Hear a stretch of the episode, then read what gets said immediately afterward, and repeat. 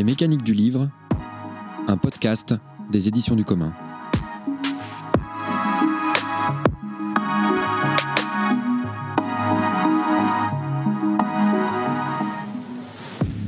Bonjour et bienvenue à vous sur Les mécaniques du livre, le podcast des éditions du commun. Après une première saison consacrée aux coulisses du monde du livre, nous nous intéressons dans cette saison aux questions politiques qui le traversent. Mais au fait, nous, c'est qui? Nous, c'est les éditions du commun, une maison d'édition associative qui publie des textes de critique sociale et politique basés dans le quartier du Blône à Rennes. Je suis Juliette Rousseau, autrice et journaliste, membre du comité éditorial des éditions. En compagnie de mes collègues éditeurs Benjamin Roux et Sylvain Bertrand, je vous accueille tout au long de cette saison. Ce mois-ci, on avait envie d'aborder un sujet qui nous tient particulièrement à cœur et qui revient souvent lorsque l'on cherche à se définir comme éditeur et éditrice. Il s'agit du lien entre édition et lutte. Comment le travail éditorial peut-il soutenir et prendre part au mouvement qui cherche à transformer la société? Comment transmettre la mémoire, les outils et les récits collectifs? Alors pour en parler, je suis en compagnie de mon collègue éditeur Benjamin Roux, qui est également l'auteur d'un ouvrage intitulé L'art de compter nos expériences collectives et sur lequel on reviendra. Bonjour Benjamin. Salut Juliette.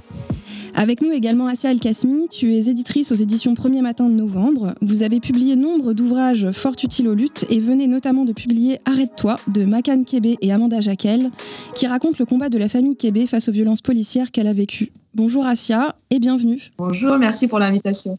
Et enfin, Nike Deken, tu es journaliste et membre de la revue Z et éditrice aux éditions de La Dernière Lettre. Vous avez aussi publié plusieurs ouvrages qui renvoient à des luttes. Je pense notamment à Notre pain est politique et aux résistances face à l'agro-industrie ou encore Mauvaise mine sur l'industrie minière et la façon d'y faire face. Bonjour Nike et bienvenue également. Bonjour. Vaste sujet, comme je le disais, qui nous anime beaucoup. Euh, J'aimerais bien vous proposer de, de, nous raconter un petit peu vos expériences éditoriales spécifiques, parce qu'en fait, quand on commence à creuser la question de l'édition, on se rend compte que on a tous et toutes des pratiques qui sont euh, différentes, pas forcément contradictoires, mais en tout cas différentes. Et j'aimerais commencer avec toi, Asia, et euh, premier matin de novembre, autrement appelé PMN. Vous avez récemment publié l'ouvrage Arrête-toi de Macan Kébé et Amanda Jaquel. Est-ce que tu pourrais nous raconter comment s'est construit ce projet? Comment le livre s'est écrit entre Amanda et Macan Et quel rôle à PMN vous avez joué là-dedans Oui, absolument. On a publié il y a quelques semaines euh, ce titre Arrête-toi, et euh, coécrit par Macan Kébé et Amanda Jaquel et préfacé euh, par Assa Traoré. Pour commencer la genèse de, la conception de, ce livre, euh, je pense que le livre est né avant même euh, mon, intervention ou que les auteurs euh, connaissent l'existence euh, de la maison d'édition. Ce livre est né, en fait, le, projet est né euh, pendant, le, combat judiciaire qu'a qu mené la famille Québec. Et Amanda, qui, est toujours d'ailleurs journaliste et photographe, et également militante, a rencontré à cette occasion-là euh, Macan Kébé et la famille, et la famille Kébé. Je pense que Macan avait déjà en tête euh, l'écriture d'un livre pour raconter cette histoire, pour raconter ce combat. Et c'est naturellement qu'ils ont continué à, échanger ensemble, à penser ce livre, bien avant même de me le présenter en fait. Et euh, c'est euh, le collectif Case Rebelle qui a fait le lien, euh, avec qui on a déjà travaillé avec, euh, avec elle sur, sur l'édition de la biographie, de l'autobiographie d'Astasia Chachak, qui a fait le lien et qui, qui nous a proposé à PMN euh, de rencontrer et de penser et de, de réfléchir à l'édition de cet ouvrage-là. Je pense que c'est une magnifique euh, collaboration éditoriale, d'écriture et émancipatrice, révolutionnaire, qui, euh, qui a émergé entre Macan Kébé et Amanda Jaquel, et je pense que c'est bon, c'est pas c'est pas du tout novateur. Il y en a eu d'autres. Il y a eu par exemple Satraoré, Elsa Vigour auparavant. Il y a eu d'autres d'autres collaborations, comme ça, très belles collaborations.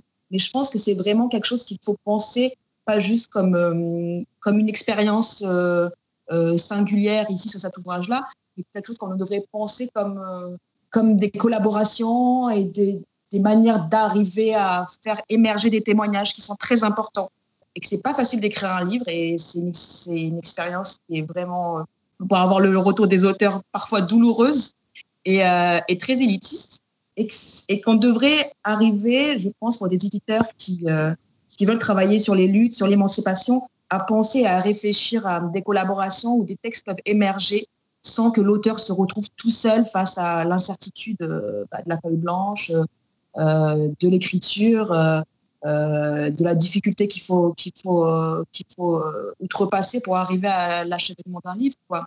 Surtout que Surtout qu'en France, c'est très typique parce qu'on ne nous apprend pas à, Souvent, quand on pense aux auteurs, on pense à, tu sais, à un talent inné, à quelque chose qui viendrait, on ne sait pas d'où. Euh, j'imagine, moi à l'école, j'imaginais euh, les auteurs euh, tout seuls dans leur chambre, tu vois, malheureux avec le talent qui arriverait comme ça et qui arriverait à, écrire. Alors que c'est pas du tout ça en fait. Ce sont des process, ce sont des mécaniques, ce sont des choses qu'on devrait apprendre et, et qu'on devrait mettre au service des luttes euh, d'autant plus qu'on est éditeur militant pour arriver à, tirer des textes qui, euh, sinon ne naissent pas quoi. Et du coup, je vois Benjamin qui arrête pas d'acquiescer comme ça. On va, on va venir à ton livre, Benjamin. et du coup, je voulais te poser une autre question. C'est comment vous voyez à PMN la place des récits de lutte dans votre ligne éditoriale? Parce qu'ils occupent une place importante. Ouais, quasiment. Euh, ça prend toute la place, quoi moi, j'aime souvent dire que nous, on n'est pas né du côté de l'édition, mais on est né du côté de la lutte. Et, euh, c'est comme ça que PMN Édition est né. on s'est pas du tout passé, on s'est pas du tout posé un matin en se disant putain, il faut absolument qu'on monte une maison d'édition. Et si on parlait des luttes, c'est pas du tout passé comme ça. En fait, tous les gens qui ont été à la fondation de Premier Matin de Novembre et, tous les gens qui la traversent et également l'ensemble de nos auteurs sont des militants politiques. Et ils se situent du côté de la militance et pas de l'écriture. Et c'est très important de le rappeler parce que, parce que euh, moi, il y a plein de questionnements euh, du champ de l'édition euh, dont je m'en fous un peu, je vais dire, je vais être honnête, dont je m'en fous un peu, parce que pour moi, l'important, c'est de faire émerger, c'est pas d'avoir la reconnaissance du milieu de l'édition, mais c'est d'avoir vraiment, de faire des, des, des, supports politiques, des objets politiques qui soient des outils. Et pas qui parlent de la lutte ou qui raconteraient la lutte, mais en fait qui émerge de la lutte. Et ça, c'est très important de la manière dont, euh, dont où on se situe. Il ne s'agit pas d'aller faire parler euh, euh, des témoins. je prends l'exemple, par exemple, de Mathieu Rigou, c'est son travail autour de, de, des épisodes de décembre 60 qui a, qui a donné le livre Un seul héros, le peuple. Il ne s'agissait pas d'aller interroger des sujets de loin et, et de savoir ce qu'on pouvait en tirer comme leçon. Non, il s'agissait de faire émerger des témoignages émancipateurs des témoignages révolutionnaires, des témoignages anticolonialistes qui nous donnent à nous une leçon d'histoire politique. Euh, et c'était ça l'important. Et c'était vrai. Et, et je pense que la démarche, la manière dont on pense les livres, elle est très importante euh, si on veut qu'ils, qu'ils servent ce à quoi on a envie qu'ils se destinent. Quoi. Merci Asia. Naike, je, me tourne virtuellement vers toi. Euh, donc, euh, tu es membre de la revue Z et éditrice aux éditions de la dernière lettre. Et euh, il me semble qu'à la dernière lettre, vous avez des pratiques assez diverses, depuis des textes collectifs dont vous accompagnez l'écriture jusqu'à des traductions. Vous avez notamment, notamment une traduction à, venir pour l'année prochaine. Et j'aurais bien voulu que tu m'expliques comment vous avez choisi. Comment vous avez choisi de passer à l'édition et comment ça se passe ce processus en fait? Comment les textes viennent à vous? Est-ce que c'est des textes que vous allez chercher? Est-ce que c'est plutôt des textes qui viennent à vous qu'on vous propose? Comment vous, vous définissez en fait les modalités de, construction, de fabrication de ces récits? Euh, alors, ben nous, on est euh, devenu une petite maison d'édition en 2019 et euh, c'est une sorte de continuité avec les dix dernières années de la revue Z euh, donc avec une forme aussi d'amateurisme et de tâtonnement dans euh, nos manières de, décider qu'on va faire un livre.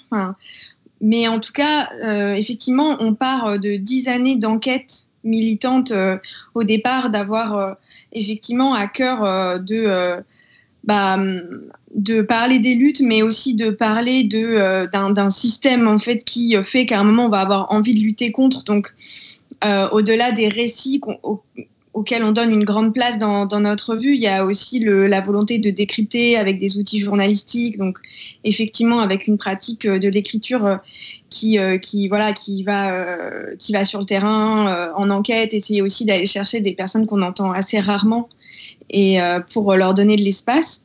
Donc ça, c'est un peu d'où on vient, quoi. Et puis, euh, euh, donc, y a là, on vient de finir la 14e euh, revue. Et puis, il y a eu à un moment aussi ouais, une envie de certains membres de la revue d'aller vers des livres. Il y a eu plusieurs raisons à cela. Et, il y a plusieurs aspects. Il y a effectivement l'idée qu'on on voulait que ce soit davantage, que certains de nos textes soient davantage lus et que notre revue, elle fait 200 pages. les textes, ils sont parfois un peu longs. Et donc, on voulait créer des petits bouquins plus faciles d'accès, même si, bon, bah voilà, ça reste des livres avec peu d'iconographie, mais donc on a, on a lancé euh, un, premier, un premier livre, Merci de changer de métier, qui était un livre qui, qui est en fait fait à partir de lettres adressées à des roboticiens, mais c'était un texte qui était déjà euh, paru euh, dans une de nos revues. Donc on l'a remis à jour et on a voulu le sortir pour que ce soit plus facile ensuite à, lire. Donc ça, c'est finalement une production un peu maison, quoi. Ça vient de, de notre équipe. Et puis, euh, il y a aussi euh, des envies de collaborer avec des collectifs militants dont on se sent proche et qui vont euh, effectivement venir nous voir pour voir à quel point on pourrait les aider à écrire. et chaque projet est différent et original, quoi. Donc, l'un des, projets, par exemple, dont je pourrais parler, c'est Mauvaise Mine, en effet, que tu as mentionné. Euh, mauvaise mine, c'est en fait euh, une écriture, enfin c'est un besoin d'un collectif militant d'ingénieurs euh, en révolte contre l'industrie minière qui nous disent, bah, nous on ne sait pas écrire des manifestes contre les mines et la réouverture des mines. Comment vous, vous pouvez nous aider à écrire un texte manifeste? Et du coup qui serait moins un outil de lutte pour les militants déjà aguerris en fait avec qui ont déjà les argumentaires et qui ont déjà des modalités d'action, mais plutôt pour euh, porter la lutte auprès d'un public qui connaît rien au sujet. Euh, donc nous, on a, en tout cas, ce livre, il a plutôt été élaboré comme un truc pédagogique et aussi de d'amener, euh, oui, des revendications claires quoi auprès d'un public plus large. Et c'est comme ça qu'on s'est retrouvé à écrire nous un texte pour, enfin quelque part, au service de la lutte contre l'industrie minière épaulé par euh, des, euh, euh, des spécialistes qui nous avaient fourni tout un tas effectivement d'expertise, qui nous ont permis d'écrire et nous-mêmes on a fait des entretiens. Donc après voilà avec un travail journalistique derrière. ça c'est un exemple, mais c'est absolument pas par exemple la marque de fabrique de nos livres parce que pour chaque livre on redéfinit comment on veut travailler avec les personnes qui nous contactent, les militants, militantes qui auraient envie de travailler avec nous. Donc, euh, en ce moment, on travaille sur un livre avec des habitantes d'une cité qui va se faire démolir à Fresnes. Et euh, donc, les ben, on travaille, euh, on fait, c'est une collaboration complètement différente parce que là, on fait des réunions avec elles et on fait des, des, entretiens ensemble avec les habitants de la cité. Et en fait, on fait aussi des ateliers d'écriture avec elles et on sort en fait des choses ensemble. Et il y a des parties que nous, on va écrire, d'autres que elles, elles vont plus prendre en charge. On est en train de faire le sommaire en collaboration en ce moment même. Donc euh, c'est encore complètement différent de ce qu'on avait pu faire euh, avec les ingénieurs qui nous avaient un peu laissé faire euh, notre chapitrage, par exemple. Ok, merci. Eh ben, du coup, je, me tourne vers toi, Benjamin, parce que donc, tu, es, tu es notre expert aujourd'hui. Je rigole. J'espère. On adore les experts. non, mais donc, je, comme je le disais tout à l'heure, tu as écrit un livre qui s'appelle L'art de compter nos expériences collectives. Et donc, je trouve que ça renvoie un petit peu à ce qu'on se dit là. Et j'aurais aimé que tu me racontes comment t'es venu ce projet. Euh, qui est quand même un des, premiers livres, en fait, si je ne m'abuse, publié aux éditions. Euh, le septième. Le septième, ok, donc j'abuse. euh, donc, est-ce que tu peux nous raconter comment tu es venu ce projet, comment tu l'as, comment tu l'as abordé, et puis surtout comment ça, quelle interaction ça a avec euh, le projet éditorial des éditions? Mais là où tu as à peu près raison, c'est que il y a, enfin, ce travail-là précède les éditions du commun et le livre est sorti qu'en 2018, mais c'est une réécriture d'un travail de recherche. Et euh, lui qui m'a pris de 2011 à, 2016, il m'a pris 5 ans, euh, et euh, qui partait d'un constat que je, m'intéressais aux, luttes, aux engagements, aux expériences collectives et que je peinais à trouver de la, de la, matière à lire et notamment de la matière produite par celles et ceux qui expérimentaient les choses. Et donc mon travail de recherche a été d'aller questionner celles et ceux qui avaient produit des récits de leur lutte pour comprendre pourquoi d'autres ne le faisaient pas. Et de ça, euh, au lieu d'en sortir un inventaire ou un archivage exhaustif de tout ce que j'ai trouvé, euh, c'était plutôt se dire comment on peut outiller euh, nos engagements. Et voilà, ben, un peu ce que vient de dire Nike et Asia, c'est la suite logique. En fait, j'ai pas de formation dans l'édition, mais que si on veut diffuser les savoirs, un des supports dans lequel j'étais le plus à l'aise, c'était l'écrit. Enfin, l'écrit, propager les écrits. voilà. Et, et, donc, ça donnait les éditions du commun et plus et principalement la collection Culture des précédents qui est une collection voilà, de, qui essaye de donner de la matière plus ou moins ancienne euh, d'expériences collectives euh, qui, par leur singularité, nous font cogiter sur euh, ce qui nous arrive autour d'un point de vue plus macro. Quoi. Comment est-ce qu'on compte Comment est-ce qu'on fabrique des récits collectifs? Est-ce que tu peux nous dire un petit peu?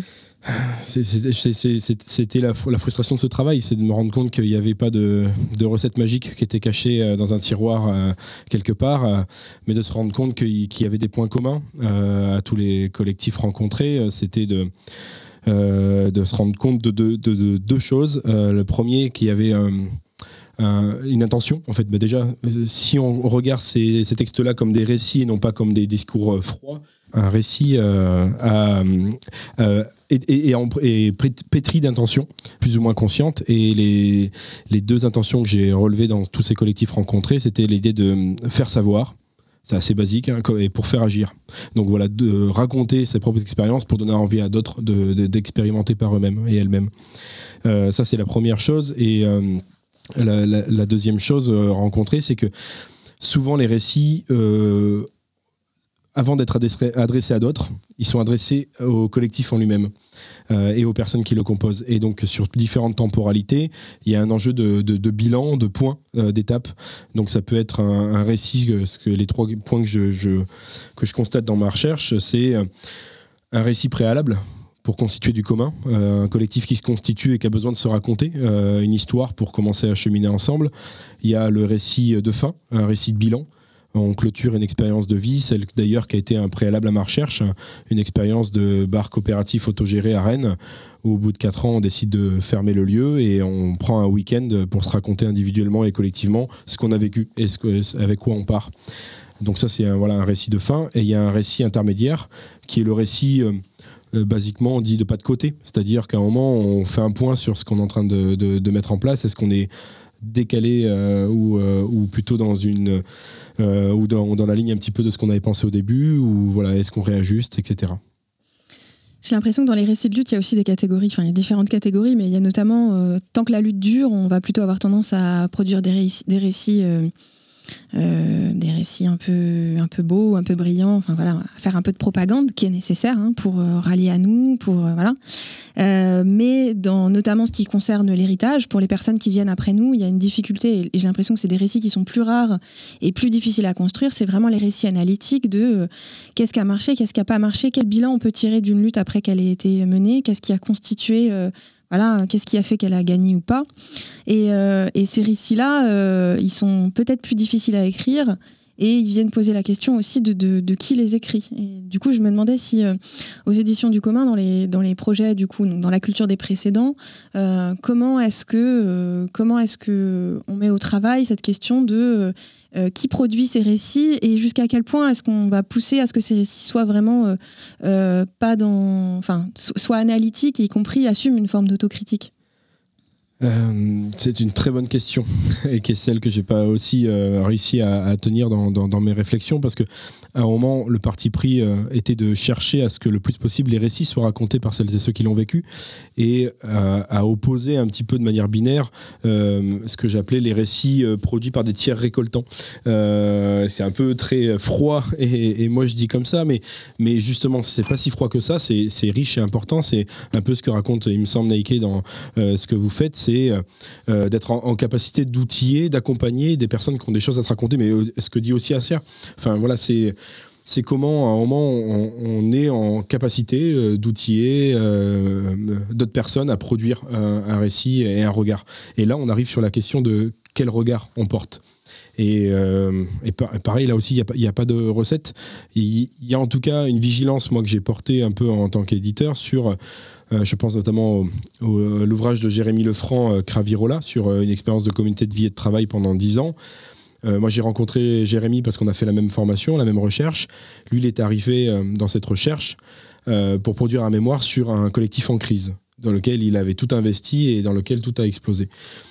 et son mémoire tourne autour de ça, la question des crises. Et, il en a sorti un mémoire qui a été édité ailleurs. Et quand on s'est mis au travail avec Jérémy, l'idée c'était de repartir sur autre chose. Et là, d'avoir plutôt quelque chose de narratif qui vient raconter dix années.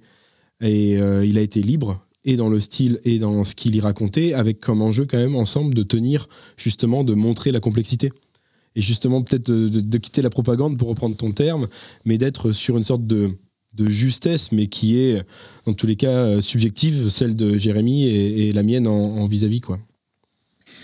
Un des enjeux quand même de, de, de, de, la fabrication de récits de lutte et quand ils visent à devenir des outils, c'est notamment leur, euh, j'aime pas trop ce terme, euh, accessibilité, en tout cas le fait qu'ils puissent être euh, qui puisse être lu par un, maximum de personnes. Et notamment, une des, une des difficultés qu'on a aujourd'hui, c'est que il y a quand même une emprise assez forte du monde académique et universitaire sur un certain nombre de concepts de lutte.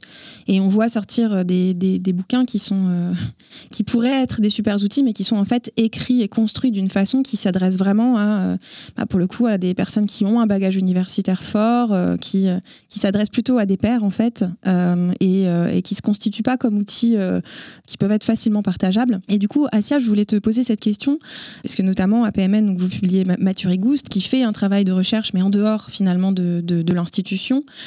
Comment est-ce que ça intervient dans votre travail d'accompagnement éditorial, cet enjeu de, euh, en gros, faire un petit peu la balance entre euh, des récits qui sont à la fois des récits propres et respecter cette, euh, cette spécificité? C'est une question qui se pose à nous toutes et nous tous, hein, mais je te la pose à toi, Asia, pour commencer. Faire la balance entre donc des enjeux, un enjeu de respecter euh, des, formes narratives qui sont spécifiques, mais en même temps s'assurer que les textes, dans leur forme finale, vont pouvoir avoir, euh, vont pouvoir être, euh, être, accessibles par un maximum de personnes et a fortiori par des personnes qui peut-être sont pas les, premières à aller chercher des, des, livres de ce type-là, mais qui en même temps en ont besoin. C'est un questionnement qui est, qui est sans cesse sans cesse au centre de nos préoccupations à premier, à matin de novembre. L'intérêt pour nous, c'est évidemment que les témoignages et, euh, les analyses politiques et les expériences et, l'ensemble des écrits euh, soient euh, compréhensibles, lus, appropriés, réappropriés par ceux qui, subissent les dominations, les les coercitions, euh, qui les subissent, qui les combattent, qui sont sur le terrain. Et, euh, là, c'est vrai qu'on y a, a, vraiment un besoin de se réapproprier une pensée critique qui sorte de, des enjeux universitaires, qui sortent du monde académique. Et je pense que c'est euh, la, la, la, solution, la réponse, elle se trouve évidemment dans vers où on veut aller avec, avec nos livres, mais aussi de la manière dont on les conçoit la manière dont, ils sont fabriqués. Euh, ce que je disais tout à l'heure, c'est aussi choisir euh, sur quoi on va s'appuyer sur l'écriture de nos textes. Je pense notamment par exemple à l'ouvrage de Léopold Lambert qui s'appelle État d'urgence, euh, une histoire spatiale du quotidien colonial, et dans la manière dont il a travaillé. Euh, il a fait de nombreux, il a fait, alors du coup, l'ouvrage se porte sur trois grands espaces-temps, les banlieues françaises de 2005, l'insurrection Kanak de 84-89 et évidemment la révolution algérienne, là où l'état d'urgence a trouvé sa, est né. Et, euh, euh, voilà, c'est de nombreux échanges, nombreux voyages. C'est la manière dont, on, dont, on, dont les, les témoignages vont être au centre de l'écrit et pas euh, forcément les archives, euh, euh, les grandes archives militaires ou, les récits dominants, mais c'est aussi la manière dont on légitime les paroles des témoins. Je pense que, je pense que la manière dont on pense le livre et dont on conçoit le livre, c'est très important parce que ça va influencer sur le public. Qui va arriver à le lire Qui va pouvoir le lire qui, qui va le, pouvoir le réceptionner Et c'est des questions qui, je pense, qui sont très importantes et qu'on doit en permanence interrogé dans notre manière d'éditer de façon militante. Quoi. Merci. Alors, avant de continuer ce débat, je vous propose une petite, euh, une petite pause musicale, comme on a l'habitude d'en faire. Euh, et aujourd'hui, c'est avec le quartet Azadi, euh, notamment Camille Saglio et Madeleine Cazenave, et la chanson Poussière.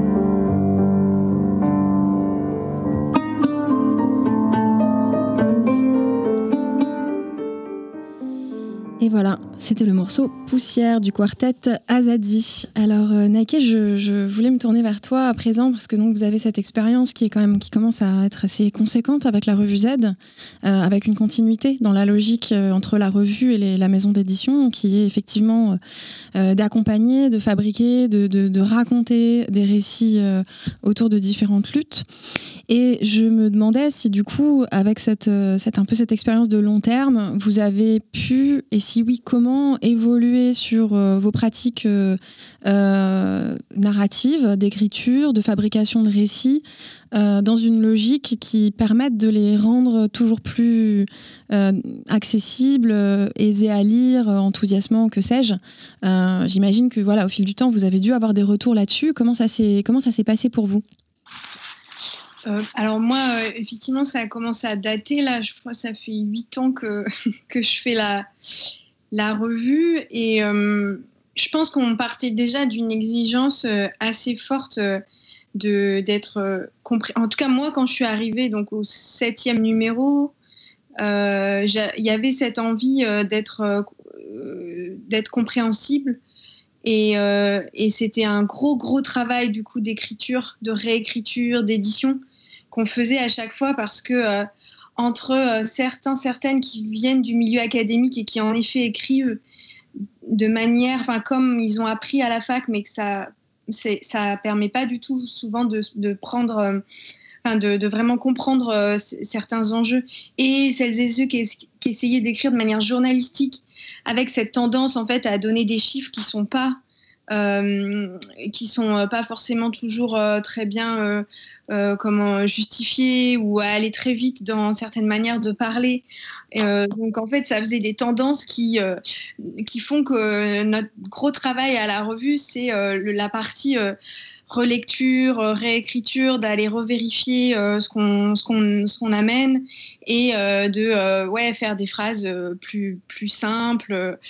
Donc ça c'est quelque chose qu'on fait depuis des années quand même, avec peut-être une tendance ces dernières années à être un peu moins dans des choses philosophiques et plus sociologiques euh, par rapport à l'origine de la revue où il y avait aussi une envie de porter euh, des revendications euh, politiques fortes mais aussi parfois enfin pas toujours très ancrées quoi. Enfin j'ai l'impression qu'on est quand même de plus en plus dans un ancrage quoi sur les terrains qu'on aborde chaque année et puis ben, un gros travail aussi toujours sur le témoignage cette année encore la revue qu'on a fait sur sur l'école que ce soit euh, dans la manière dont on a mis en avant des paroles de, de, mères d'élèves, euh, que ce soit euh, mettre en avant la parole d'un travailleur social qui raconte comment en fait l'école ferme les portes aux travailleurs sociaux.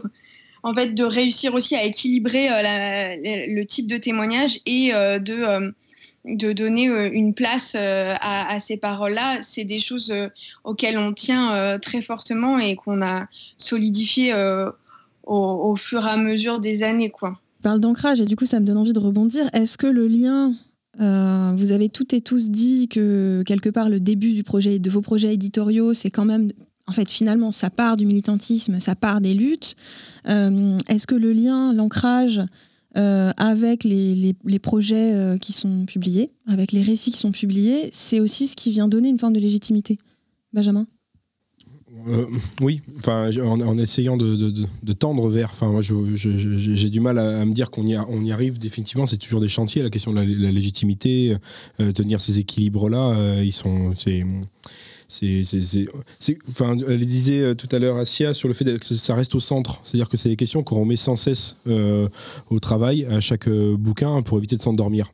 Parce que, et, je le vois là, ça, va faire cinq ans maintenant les éditions du commun à chaque ouvrage, il y a le risque de, il n'y a jamais de bouquin facile, mais il y a en tout cas la, possibilité de, moins questionner des choses qui nous ont fait venir à ça. Euh, voilà. je ne sais pas si vous vous y retrouvez euh, aussi de votre côté sur ces questions-là. Asia? Ouais, euh, ben bien sûr, c'est quelque chose qui est tout le temps en mouvement, quoi. Du coup, c'est quelque chose qui est toujours à re-questionner. Puis de toute façon, chaque sujet et chaque, euh, chaque questionnement qu'on porte dans les livres est différent. se structurent différemment, à, des intérêts différents. Du coup, effectivement, la question est toujours remise au centre sur chaque projet éditorial. Quoi. Et c'est pas quelque chose qui est figé, c'est quelque chose qui est en questionnement. Et je, j'aime dire que c'est aussi une bonne chose parce que de toute manière, ça dépend évidemment de l'auteur qu'on a en face, euh, des collectifs euh, qui vont le porter. Euh, je veux dire, mon travail sur, sur le travail éditorial qu'on a mené sur l'affaire Georges Ibrahim Abdallah, qui est un outil politique, alors là, dans son entièreté, quoi, vraiment, qui est quelque chose qui, a, qui va être au cœur de la campagne de libération de, de Georges Ibrahim Abdallah. C'est pas du tout la même chose que de rééditer euh, la biographie de l'autobiographie de Huey Newton, qui est une figure révolutionnaire qui est morte, mais dont l'héritage est toujours actuel et que la manière dont on va le questionner actuellement, c'est pas du tout la même chose. On parle de quelqu'un qui est toujours enfermé en prison en France, quelqu'un qui est mort, qui a toujours des, questionnements et des intérêts euh, dans les politiques actuelles aussi en France noire, mais c'est pas du tout la même, la même manière de, de le mener, quoi. Et euh, est-ce que ça vous est arrivé euh, dans, dans, votre travail éditorial de vous dire, euh, pour certains projets en tout cas, de vous dire, on sait précisément à qui on s'adresse, c'est-à-dire on sait précisément comment on situe cet outil de lutte, et donc quelque part ça vient influencer notre façon d'écrire, notre façon de, de, penser le livre et son, et son accompagnement. Peut-être Nike, si tu veux commencer. Oui, bah oui, oui, complètement. Enfin, c'est quelque chose de très important dans nos débats internes parfois sur la manière dont on va écrire les choses, c'est à qui on s'adresse et en même temps c'est assez difficile de le savoir véritablement. Moi, j'ai l'impression qu'un des objectifs de la revue, c'est de porter euh, des propos euh, un peu assez radicaux dans des endroits où, en fait, c'est pas, enfin, ils sont pas si euh, répandus, quoi. Et donc, c'est l'idée qu'on va aller parler euh, par exemple, je sais pas, d'un féminisme radical, intersectionnel, euh, à euh, des gauchistes de 50 ans qui, en fait, pensent que la revue va parler que d'écologie. D'essayer de d'amener, enfin, nous, on a quand même ce truc dont tu parlais d'une forme de propagande, en tout cas, de se dire, il faut qu'on porte certains sujets auprès d'un public non militant. Et donc, c'est vrai que ça va faire qu'on ne va pas parler de la même manière euh, de quelque chose de. Ça nous est arrivé cette année sur les questions de comment accueillir la transidentité à l'école, sur les luttes de personnes qui tentent en fait de travailler sur cette question de la transidentité à l'école. En fait, euh, on a eu des débats sur les mots qu'on devait utiliser, la manière dont on allait écrire un lexique sur cette question ou non, avec des personnes qui voyaient moins le sens de faire un lexique parce qu'elles baignent déjà dans un milieu militant euh, queer qui effectivement maîtrise énormément ces notions-là.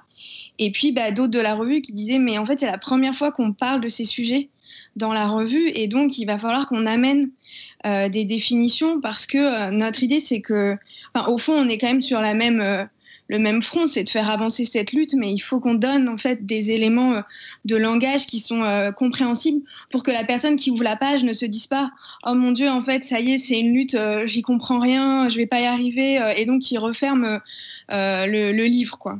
Donc ça, c'est sûr que c'est un enjeu. Et c'est aussi euh, une tension chez nous parce qu'en même temps, on sait qu'on est aussi lu par un gros public militant et qu'il y a des pages de la revue qui sont aussi consacrées à donner des outils de lutte. Et euh, il y a notamment ce qu'on appelle les doubles pages noires. Euh, où en fait on donne quand même des outils à un milieu particulier quoi du prisme politique ou quand on donne une fiche outil sur pour contrer les déportations il y a quelques années on avait fait une fiche on avait repris une fiche d'un collectif militant qui expliquait comment si une personne se fait déporter par Air France, on peut réussir en tant que passager à bloquer l'avion. Bah voilà, on avait mis, enfin on avait remis cet outil-là dans la revue, mais c'était clairement destiné à des personnes un peu aguerries, quoi. Donc il y, a, toujours un peu cette tension dans, nos manières de porter certains sujets, quoi. Benjamin, c'est une question qui traverse aussi aux éditions du commun, c'est-à-dire ce livre, il faut qu'il aille à cet endroit, et donc on va l'écrire, l'accompagner d'une façon particulière je, pense que de base, euh, c'est la base de tout récit, donc je pense euh, c'est obligé de, penser ça pour chaque livre, à qui on s'adresse, euh, et, c'est forcément pluriel la réponse. Enfin, je, je veux dire, je, en tout cas, si la réponse elle, elle, devient évidente pour un seul type de, de personne, c'est que c'est pas normal. Enfin, je pense à notre livre Le recueil à punchline, qui, qui est clairement avait ce double enjeu de faire plaisir à celles et ceux qui savent, les vrais, alors je plaisante, et, et de faire plaisir voilà, à celles et ceux qui ont cet amour pour la punchline, les rap français, etc. Et en même temps, aller toucher des gens qui ont des idées reçues, positives ou souvent plutôt négatives, et de tenir cet équilibre. Et c'est, je dis pas qu'on a réussi, mais en tout cas, c'est quelque chose qui nous a motivés de bout en bout. Et euh, pour rejoindre ce que vient de dire Nike, je pense que euh, faire ça, enfin, obtenir cet enjeu autour d'un livre, c'est très dur.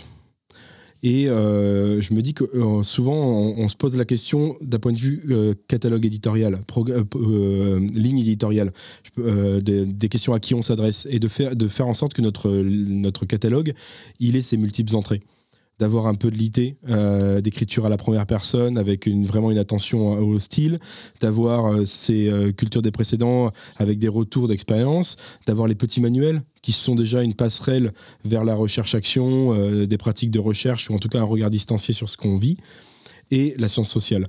Et d'arriver à ce que tout ça dialogue. Et où je trouve où ça, fait le plus d'effet, c'est dans nos abonnés, où euh, les personnes, ben, elles n'ont pas le choix. Elles vont recevoir l'intégralité des livres. Et donc, il y en a qui vont forcément avoir des, préférences pour la science sociale ou la litté, et elles vont quand même recevoir les autres.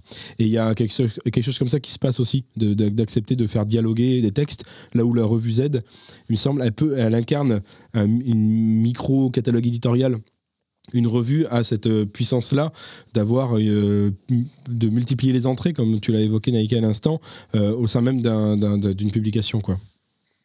Est-ce que ça vous est arrivé les unes et les autres d'avoir parfois des grosses surprises, c'est-à-dire d'un texte que vous imaginiez être destiné à un type de public et puis en fait qui a un succès auprès d'un autre public ou... Est-ce que vous avez des expériences comme ça? Asia? Euh, non. Bah, après, nous, c'est particulier parce qu'on fait, euh, on fait des ouvrages qui portent spécifiquement des questions euh, anti-impérialistes, décoloniales, antiracistes. Du coup, qui est même au sein euh, du camp révolutionnaire, de la scène militante, qui est quand même vraiment très blanche, faut le, faut le nommer quoi. Et du coup, c'est, on vise, on vise la scène militante, enfin le, le, camp, le camp révolutionnaire, mais euh, par une entrée qui est spécifique, qui est minorisée. Et dans les questionnements commencent à prendre un petit peu d'ampleur euh, euh, bah, grâce à la lutte, hein, principalement, de ceux, qui, de ceux qui les mènent. Mais même au sein, même en son sein, ça fait pas, dans l'ensemble de la militance, ça fait pas, fait pas consensus, forcément consensus de base, quoi. Donc c'est déjà une lutte dans la lutte. Et, et je pense qu'il y a plein de gens qui me rejoignent, notamment sur sur euh, la manière dont ils éditent des questionnements féministes ou, euh, des questions euh, LGBT ou d'autres choses, tu vois, qui sont, qui sont une minorité dans la lutte, qui sont une lutte dans la lutte. Du coup, déjà, c'est très particulier et, et, après, non, nous, on n'a pas, pas eu de grandes surprises. après, par exemple, on a Kiemis, qui est une poétesse afroféministe et qui a édité un recueil de poésie qu'on a réédité qui s'appelle euh, À nos humanités révoltées. Et euh, c'est vrai que j'avoue, ce bouquin, il est vraiment étonnant, quoi. La, la manière dont il. Euh, j'ai dit non tout à l'heure de façon très franche, mais en fait, en y repensant, c'est vrai qu'il qu'il arrive à, aller. aller dans des, des, espaces et des endroits où je ne m'attendais pas et qu'il est vraiment très bien accueilli et très compris en fait dans ses enjeux et c'est ça qui me surprend, quoi. Qui est vraiment très compris dans tes enjeux, dans ce, ce qu'il révèle, ce qu'il révèle, ce qu'il porte pour l'autrice, pour, les, pour le public qui le lit. Et euh, oui, j'avoue, c'est, c'est, j'avoue, c'était un peu étonnant. Très, de, très bonne, très bonne surprise. Et vous, Nike, vous avez eu des surprises déjà de ce type? Hum, Je ne sais pas si on a eu. Euh, si on, si on a, en tout cas, moi j'ai l'impression que de la, un peu de la même manière, euh, la, ligne éditoriale, euh, elle s'est, elle a pris un peu en robustesse euh, et on est parti d'un collectif qui luttait sur le capitalisme industriel, qui était vraiment très très fortement sur ces enjeux de, de capitalisme industriel et la nouvelle équipe il y a quelques années a vraiment porté aussi la question des dominations qui y allaient avec et notamment a produit le numéro sur Vénitieux, les quartiers populaires, la question de l'islamophobie et puis quelques années plus tard la question du féminisme à partir de Marseille avec des enquêtes auprès des femmes noires exploitées dans les grands hôtels ou tout un tas d'autres enquêtes. Et ça nous a ouvert en tout cas un public euh, c'est sûr, euh, enfin, plein plein de lecteurs lectrices ont euh, découvert Z avec le numéro 10 féministe ou avec Vénitieux et la question des crimes policiers en se disant ah ok c'est pas une revue qui fait que de l'écologie radicale. Et pour nous c'était vraiment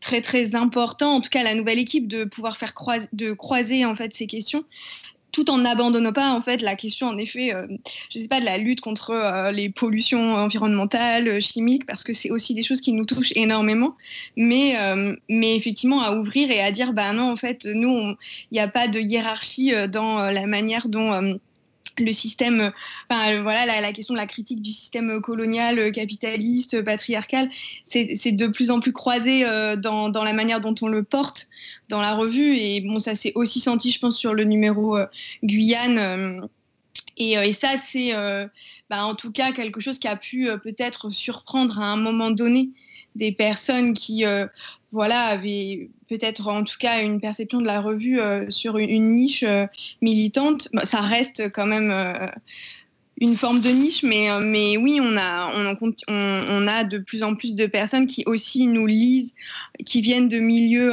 par exemple féminisme, et qui vont du coup être accrochés par un article qui ne correspond pas du tout à ce qu'ils ou auraient imaginé, parce que ça va être un sujet un peu plus étonnant qui va un peu les faire sortir d'un d'un ouais, d'un sujet euh, qu'elle et il maîtrisent parfaitement. quoi. Benjamin euh, C'est pareil. Enfin, enfin, je veux dire, je, là, comme ça, j'ai pas d'exemple de, de, livre. Le recueil à punchline, il nous a, enfin, forcément, il, parce qu'on on, on, va sur un domaine où on ne nous attend pas, je pense. Euh, et et plus on, multiplie les aspérités, plus on fait, on crée d'acquaintances aussi avec euh, des, des, euh, un lectorat, des gens qui nous lisent et qui, on l'espère. Enfin, je pense que ça, rejoint peut-être le fait que je pense qu'il y a une évolution des pratiques de lecture qui avant était euh, à suivre un ou une autrice dans ses livres et sa carrière, là où on se déplace de plus en plus vers une identité éditoriale et à suivre un catalogue éditorial. Et là, et là forcément, ça crée des, des chemins de traverse, puisque euh, il y, a forcément plus de, de, rencontres et de, de, de, sujets euh, lorsqu'il y a un catalogue plus qu'une seule personne. quoi. Et alors du coup, il y a quand même une question qui se pose. C'est euh, là, on a beaucoup parlé du processus de fabrication du récit, mais donc une fois que, que, le livre est sorti, il y a évidemment la question de la diffusion. Et euh, si la vocation est être un outil de lutte, comment est-ce que dans vos pratiques respectives, vous vous assurez que le livre aille dans euh, des espaces militants, qui soient vraiment le visibiliser auprès des, auprès des personnes à qui il se destine? Asia, je ne sais pas si tu veux commencer? Oui, oui, je vais bien commencer.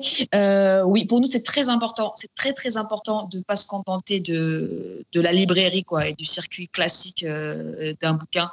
Et c'est vrai qu'on fait, on mène un travail assez intense sur euh, travailler un réseau parallèle de distribution qui ne soit pas celui-là et qui s'appuie notamment sur les groupes et les organisations politiques. Je pense notamment, par exemple, à l'affaire Georges Gravadala, ce que je disais tout à l'heure, qui est vraiment euh, ce que peut être un livre outil euh, typique qui sert et qui assoit une lutte. Et euh, on s'est notamment appuyé sur l'ensemble des organisations qui luttent pour, la, pour la libération du peuple palestinien, pour le diffuser, qui luttent autour de la libération de Georges Attallah, pour le diffuser, pour, pour, pour, discuter autour. Alors voilà, du coup, ce qui se passe, c'est qu'on le met on le met, à, on le met, à, leur, on le, met en accès à un prix spécifique qui permet aussi aux organisations et aux groupes, euh, en le revendant au prix public, de financer leurs activités. ça, c'est très important pour nous parce que c'est c'est pas juste un outil euh, théorique ou un outil euh, un outil politique, mais aussi ça permet aussi d'asseoir une campagne financière et ce qui est toujours le, bien évidemment l'honneur de la guerre et c'est très important pour nous de, de sortir de, de, du champ euh, tu sais, des idées et aussi d'avoir une, une, une, empreinte euh, en dur, quoi. D'avoir, de, de, pouvoir financer des choses, des activités de soutien, des déplacements, des organisations, et ça, c'est très important. Benjamin? Oui. bah, c'est multiplier les, les, euh, les rencontres, encore une fois, et je pense que euh, moi j'ai tendance à dire qu'on n'édite pas des livres, c'est qu'on croit en des textes qu'on a envie de, pour lesquels on a envie qu'un lectorat le plus grand possible euh, s'en approche et le, rencontre. Et donc le, livre papier en est un, la mise en téléchargement gratuit du livre en est un autre, les lectures qu'on a fait un temps en podcast et par manque de temps qu'on ne fait plus en son, les rencontres. Là, je rejoins Asia, voilà, sur les rencontres. Alors, plus attendues comme les présentations de livres en librairie, mais aussi des rencontres dans d'autres espaces, enfin, ce qui nous a manqué depuis un an et demi, clairement. Euh, voilà, il y a, c'est ne, pas se contenter d'avoir abouti à un livre et de passer à autre chose, et euh, de, le déchirer pour l'arpenter, de, enfin, voilà, de multiplier, multiplier les sa vie. Quoi. Nike, j'ai l'impression que vous, à la revue et euh, aux éditions, vous avez, euh, vous avez une, pratique de tournée qui est quand même assez, enfin, qui prend de la place. Quoi. Vous, vous faites beaucoup tourner euh, les numéros.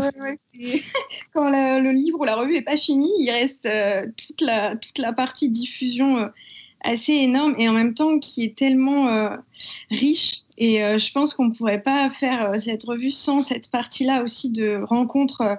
Donc euh, tout le monde ne le fait pas, ça dépend un peu les gens, qu'est-ce qu'ils ont comme temps dans leur vie.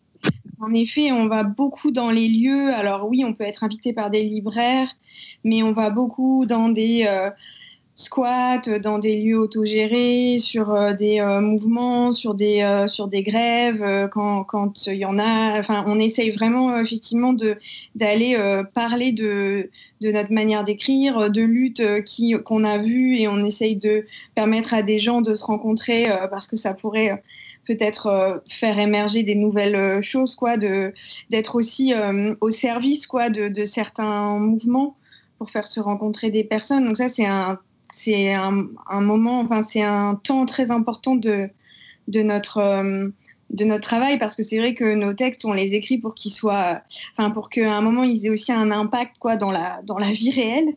Et puis, euh, bah, nous, on, vend à prix libre nos livres en dehors du circuit librairie aussi pour qu'ils soient le plus accessible possible dans des milieux où bah, on a peut-être un petit peu moins d'argent ou en tout cas on a envie, euh, où c'est moins évident de, de mettre 15 euh, euros pour, pour une revue, que ce soit en tout cas possible euh, voilà, de, de, l'obtenir à un prix différent. Et on essaye de soutenir les info-kiosques euh, militants pour à leur, à envoyer voilà, nos, nos livres et nos revues à des prix assez bas pour qu'ils et elles puissent même se faire une petite marge et continuer à, à, à faire vivre leur, leur structure. Donc ça, c'est aussi un des aspects. Et puis, bah oui, de dès qu'un groupe nous demande euh, le texte euh, intégral pour euh, le faire circuler, on l'envoie. voilà, cette question effectivement de, de rester quand même assez accessible, c'est effectivement quelque chose qui nous parle, qui, est important, quoi. Évidemment, il y a la question, il y a l'enjeu de l'accessibilité matérielle aussi, dont on n'avait pas parlé, mais qui est, qui est, un vrai enjeu, c'est de, de, produire des livres qui puissent être achetés à, à moindre frais ou euh, qui puissent circuler dans des structures collectives, euh, etc. Ça, c'est clairement un enjeu important. Et je me demandais aussi s'il n'y a pas, dans l'accompagnement du livre et dans le fait de l'aller porter euh, dans des rencontres réelles, en physique, etc., la possibilité d'avoir un, feedback qui permet aussi d'évaluer le travail qu'on a fait autour du livre et est-ce qu'on est s'est planté ou pas? Enfin, à quel point est-ce que ça correspond aux, enjeux qu'on se donne?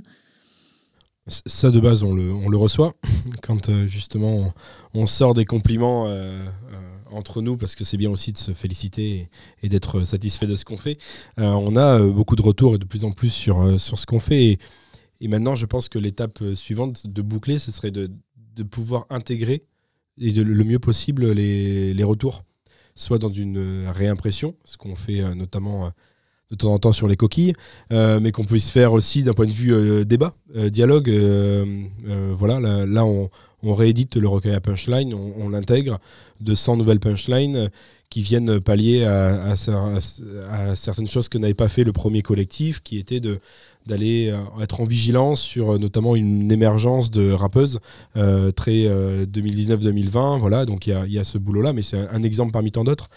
et sur la question matérielle, je trouve qu'il y a la, ligne euh, dure, j'allais dire, mais l'équilibre plutôt à, tenir, c'est d'un côté faire en sorte que justement euh, tout un chacun, chacune ait les moyens de, se procurer, procurer ces savoirs. Donc le, téléchargement, le prix libre, enfin plein de choses qu'on évoquait.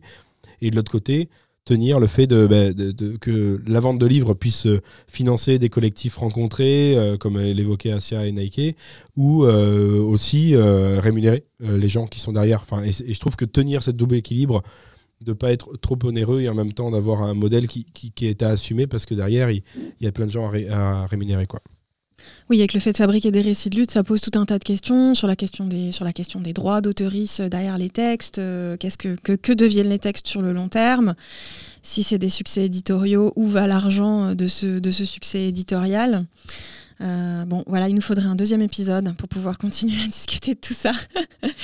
je vous remercie en tout cas. Merci à vous, Asia, Nike, d'avoir été, euh, été avec nous dans cette discussion. Euh, merci aussi pour votre travail éditorial qui nous fait du bien et qui nous soutient dans nos luttes. Merci. Euh, en attendant notre prochaine émission, vous pouvez nous retrouver sur notre page Instagram les mécaniques du livre ou bien sur notre site internet www.éditionducommun.org. Et une fois n'est pas coutume, on remercie chaleureusement l'association Quartier des Ondes de nous accueillir dans leur studio. Merci à vous et à bientôt.